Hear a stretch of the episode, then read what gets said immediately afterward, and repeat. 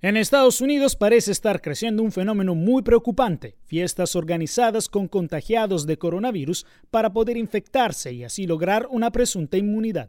En Alabama, por ejemplo, estudiantes universitarios de Tuscaloosa habrían organizado COVID parties, fiestas de COVID, para apostar por quién se infectaría con el virus primero y el enfermo se llevaría a casa una gran cantidad de dinero.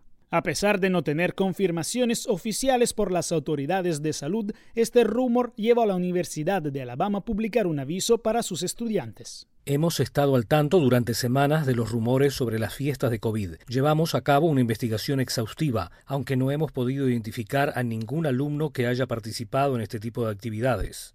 En otros estados como Washington apareció la noticia de estas fiestas en mayo, algo que las autoridades al final identificaron como reuniones normales. Mientras en San Antonio, Texas, un hospital local denunció la muerte de un joven de 30 años después de que asistiera a una fiesta de COVID. Él realmente no lo creía, pensaba que era joven, que era invencible y que no se vería afectado por la enfermedad. Justo antes de que él muriera, miró a la enfermera y dijo, creo que cometí un error, pensé que esto era un engaño pero no lo es.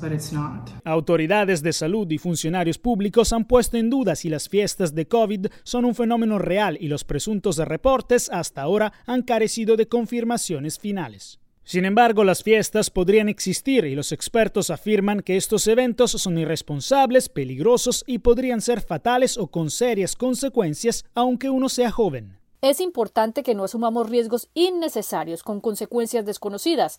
Si podemos evitar la infección, debemos hacer exactamente eso. Como confirmación de este peligro, un hombre de California murió de COVID-19 después de ir a una fiesta que no se celebró con el fin de infectar a sus participantes, pero donde las personas no usaban mascarillas y una persona infectada había asistido. Jacopo Luzzi, Voz de América.